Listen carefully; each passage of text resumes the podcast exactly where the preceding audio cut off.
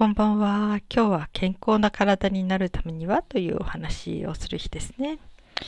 えー、この間も書いたかもしれないですけどねにに、書いたって言ったかもしれないけど、ちょっと似たようなことをもう一度言いますね。健康な体になるためには、薬が邪魔な時があります。という話をします。っていうのは、えー、皆さん、鎮痛剤、解熱剤をどのように使ってますか？ね、頭が痛くなったら鎮痛剤を飲むとかね。えー、結構ね、私も小さい時、本当にね、もう薬はもうしょっちゅう飲んでたので、気軽にね。うん。あの時はね、そう。あ、そっかそっか。あの、鎮痛剤いろいろあってね。うん。市販の。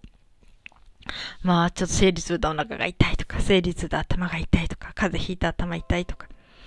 えー、そういう時にはもう簡単に飲んでましたね、薬ね。ね、一日さえ飲むと楽になるから。うん。ところがね、子供たちが保育園行き始めた頃かな、の時に、えー、飲んだ市販の鎮痛剤で、私は、えー、薬剤アレルギーを発症してしまったんですね。うん、まあ、その鎮痛解熱系っていう薬のね、特徴としては、体の免疫が弱、体力的に本当に弱った時に、その鎮痛解熱系に対する、えー、体の砦っていうのがね、壊れちゃうんですって。だからどんな人でも、もう健康な普通の人でも、えー、体力が弱った時には、誰でも発症する可能性があるというものらしいですね。うん。で、一度それになっちゃうと、えー、鎮痛剤のその薬がダメなんだばかりじゃなくて、その薬のその成分に反映することの薬がほとんどダメになっていって、私はアスピリンがダメになって、それはアセチルサリチル酸って言うんですけどね。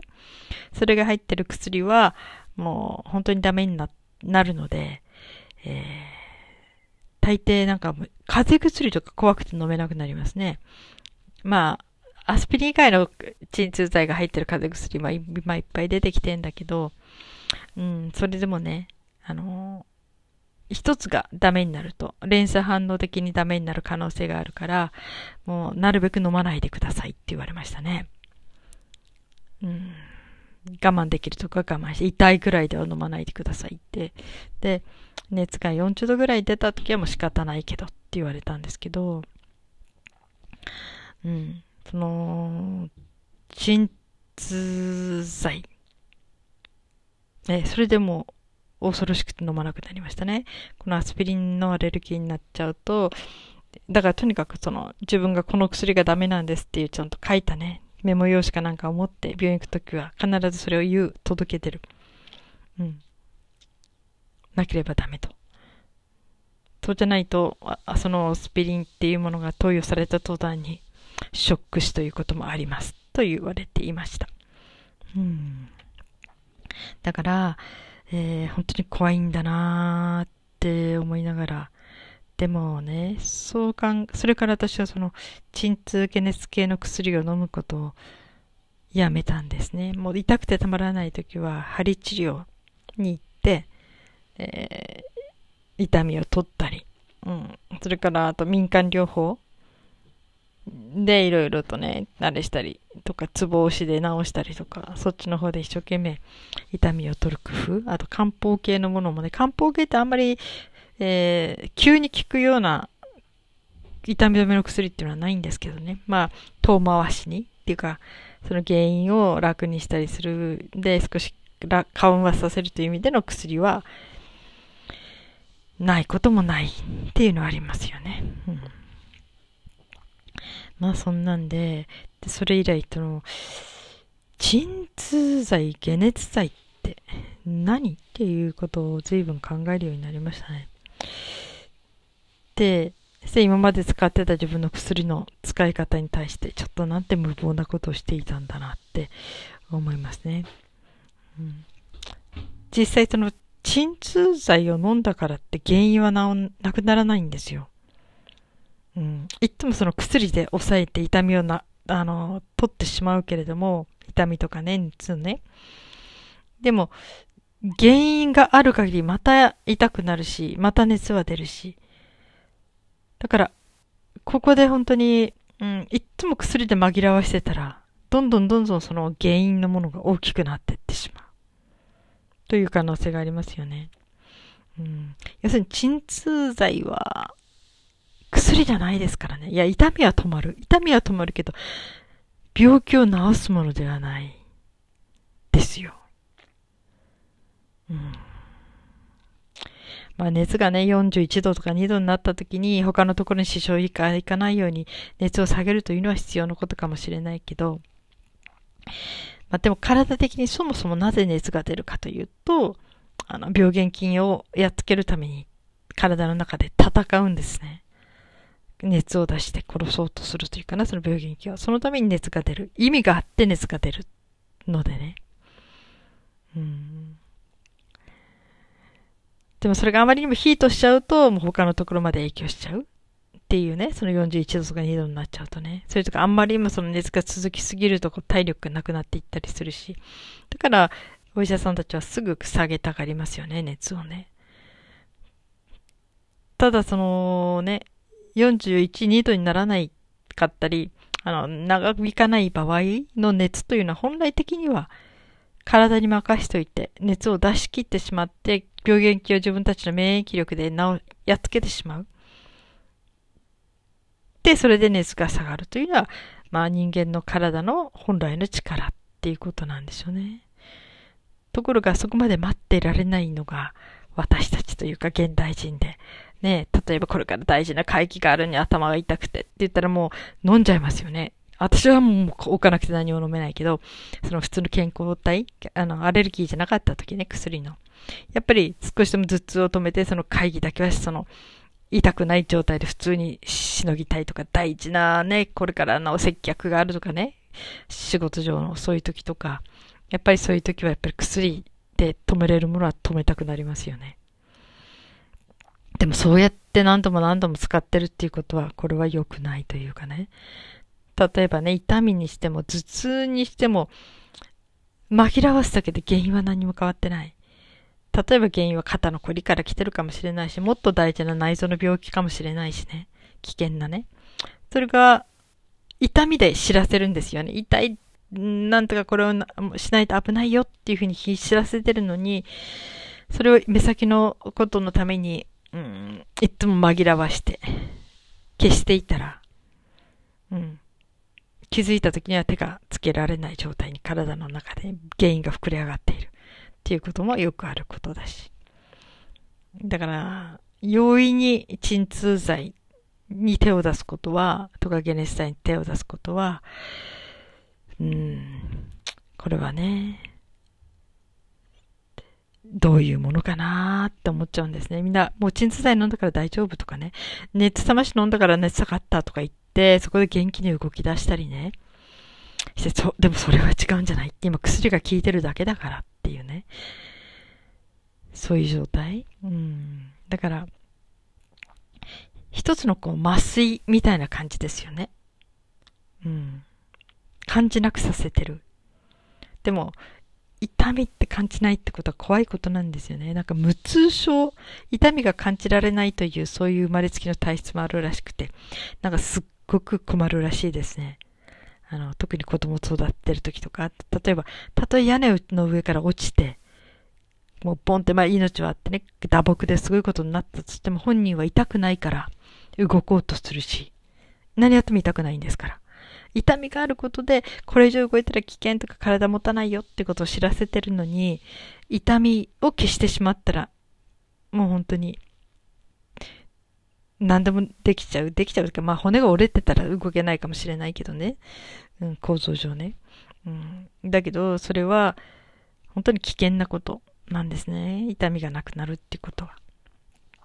それを割とみんな簡単に鎮痛剤とかで作り出しちゃってる。そして、いざその鎮痛剤が、えー、自分の体力の弱ってる時にそれを飲んで、うん。で、その大事な砦が壊れちゃった時に、この薬に対するね、もうアレルギーを発症する。アレルギーを発症すると、私みたいに、えー、アセチルサリジル酸っていう薬だけじゃなくて、厄介なのは、それと同じ化学構造式をする、つく、あの、があるものに食品添加物がある。ってことで、食品添加物の、要するに、割と、まあ、大抵保存料とかね、そういうものに、がすごく似てるんだけど、それ以外の添加物でも、もう私は反応が出るようになっちゃいましたね。えー、失神とかね、その体中が痒くなるとか、で、ひどい時、例えば焼酎を飲んだことがあるんですね。安い焼酎をね。その時にね、顔のがガーンって、あの、麻酔の、歯医者さんで歯を抜く時の麻酔の注射を打ったみたいに、無感覚になっちゃって、こう痺れて感覚がなくなったほっぺたがね。そして唇がベロンって垂れ下がって。うん。なんかすごい顔になっ慌ててマスクしてアレルギーで病院に飛んできましたけどね。そしたらアルコールの検査もしたんですよ。でも、アルコール自体は、どのアルコールにも私はアレルギー反応が出なくて。要するに、えー、反応してしまったのは、そのお酒に含まれていた保存料なんですね。保存料っていうの、お酒というのはもともとは保存できるものなんだけど、それを何もしなくてもね、水増しする安いお酒とか。で、その水が腐らないように保存料を加えてるっていうふうに書いてあったものがありましたね。うん。そんなんで、私はその安い焼酎を飲んで、すごいことになってしまいました。あだからね、うん、まあ、我ながら歩くチェッカー、チェッカー、保存量チェッカー、あの、添加物チェッカーって思ってるぐらい、えー、食品、表示されてない添加物もありますよね。うん、なんかあれちょっと基準があってね。うん。で、でもそういうものもなんかね、分かっちゃう。だから私が食べたあれ？これ何入ってたのかな？私、痒くなったとか言って。それからまた、えー、なんかよくわかんない。今日その辺でも食べた覚えないんだけどとか思って夜痒くなるから、今日私何食べたっけって言ったら、娘も考えてくれて、ん、お母さんあれ食べたねとか言ってね、あのチョコレートに入ってたかもしれないとかね。うん。だからまあね、入ってるかどうかは私の体でわかるみたいな感じになっちゃいましたけどね。まあ不便なもんですよ。その保存量に全部、反応、全部ってかな添加物に反応しちゃうっていうのはね、現代の生活ではなかなかその添加物の入ってないものないですからね。うん、だからこんな体になってしまわないためにも、皆さん鎮痛剤とか解熱剤のご使用にはお気をつけください。まあ、アスピリンアレルギーになっちゃうと、アスピリンアレルギーの喘息っていうのがあるらしいからね。まだそれにならなかっただけいいんだけど、うん、そんなんでこの薬というものが、薬、治療薬じゃなくて、治療薬じゃないですからね。鎮痛剤も解熱剤も。これはただ、それを抑えるだけのものだから、うん、これを対応してはいけないですね。もうそんなことをするよりも、痛みの原因を取り除く。うん、コリだったら整体に行くとかね、針に行くとか、それから、これに効く薬っていうのは薬じゃいけないね。サプリ。うん、なんかそういうものもありますよね。うん、だからそういうもので工夫するとか、ストレッチするとか、それとか、頭痛だったらひょっとしたらね、怖い病気が隠れてるかもしれないから、早速検査に出かけて、脳の血管がなんか変なことになってないかとかね。やっぱりその原因を取り除くのが一番大事ですね。痛みだけを紛らわしてたらダメですよ。だから本当に健康な体になるためには、薬を間違った、間違ったって、正しい使い方かどうかっていう、その定義にもよるけれども、うん、まあ痛い時に飲みなさいっていうのがね、鎮痛剤なんだけど、市販の鎮痛剤もそうやって書いてますよね。ああ、すっきりした、何でもできるみたいなね。うん。でも治療したんじゃないですからね。うん。ただ、麻酔、麻薬みたいに感じなくさせてるだけだから、一時しのぐには仕方ないけど、うん、でも、なった原因を取り除かなくっちゃ、同じことを繰り返しますね。ということで、えー、皆さん気をつけましょう。健康な体になるためには、えー、鎮痛解熱系のような治療薬にならない薬を対応しないで、うん、ちゃんと原因をちゃんと突き止めて、適切な治療を受けましょうね、ということですね。お伝えしたいのは。はい、えー、15分になりました。それではまた。